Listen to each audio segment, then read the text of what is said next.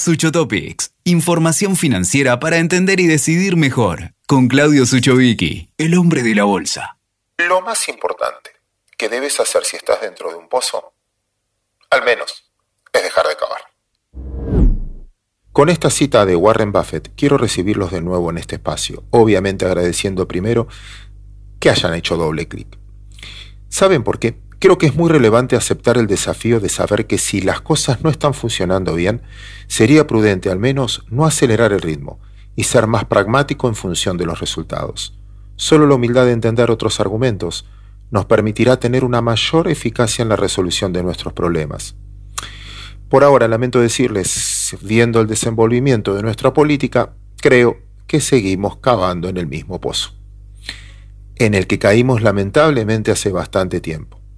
Pero uno nunca pierde las esperanzas, por eso grabamos este podcast, por la esperanza de cambio.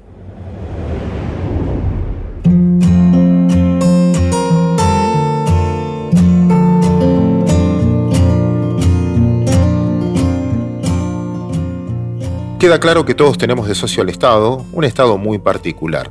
Lo voy a representar con un viejo chiste donde hay dos socios, el A y el B. El socio A se dirige al socio B con una lágrima en los ojos diciendo, querido socio B, lamento decirte que se quemó la mitad de la fábrica. El socio B amargado, con un nudo en la garganta, exclama, no puede ser, el esfuerzo de toda nuestra vida. ¡Qué desgracia! ¿Me estás diciendo que perdimos la mitad de nuestro capital? No, amigo B.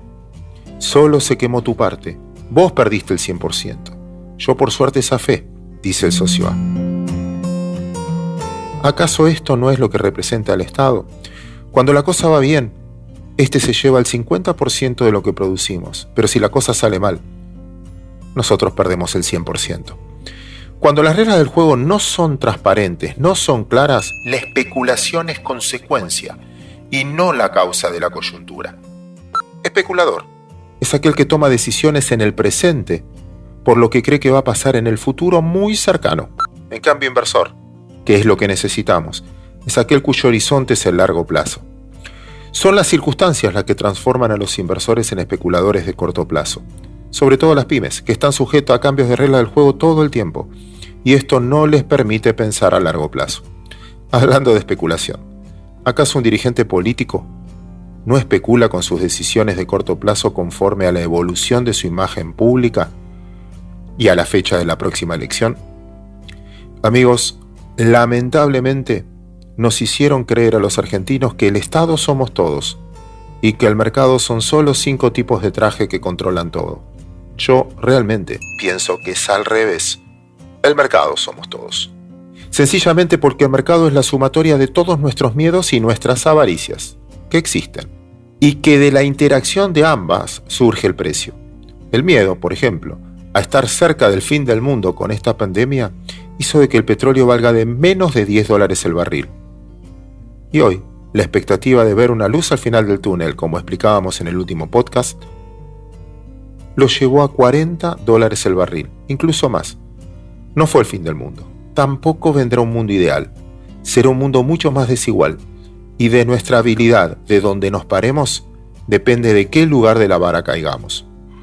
Por eso, voy a utilizar el idioma de los mercados, que son los precios, como una señal anticipatoria de lo que puede suceder en la economía real para mostrarles que adaptarse es el cambio, que adaptarse es el camino clave y no el cerrarse en la soberbia de una idea original.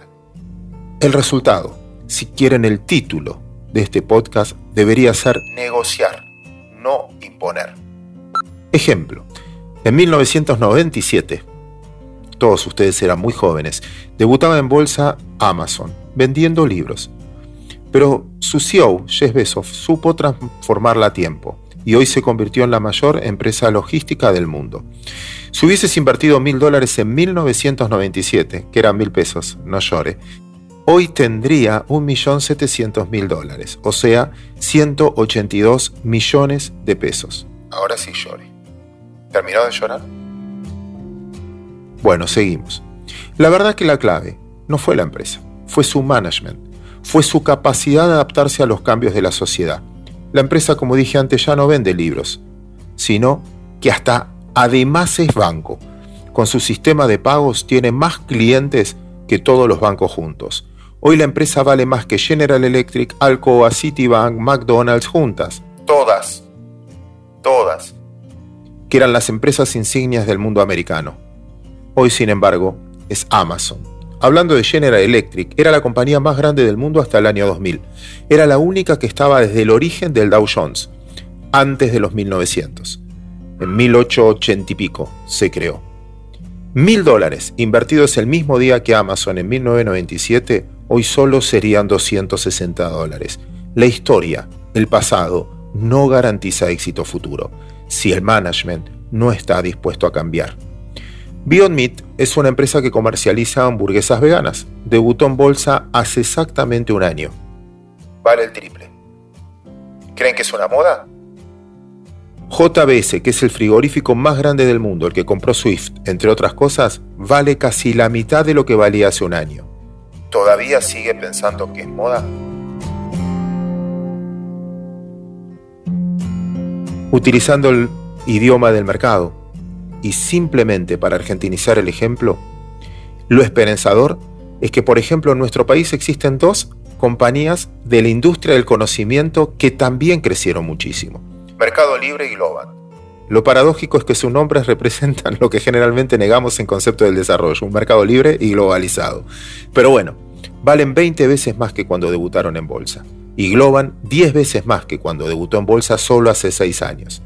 ¿Creen que es una moda? Es una forma de adaptarse a la realidad.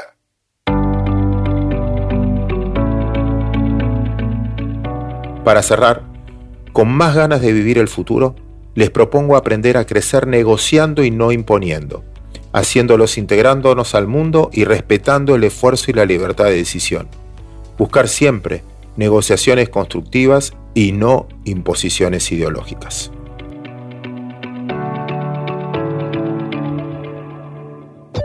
Escuchaste Sucho Topics con Claudio Suchovicki. WeToker. Sumamos las partes.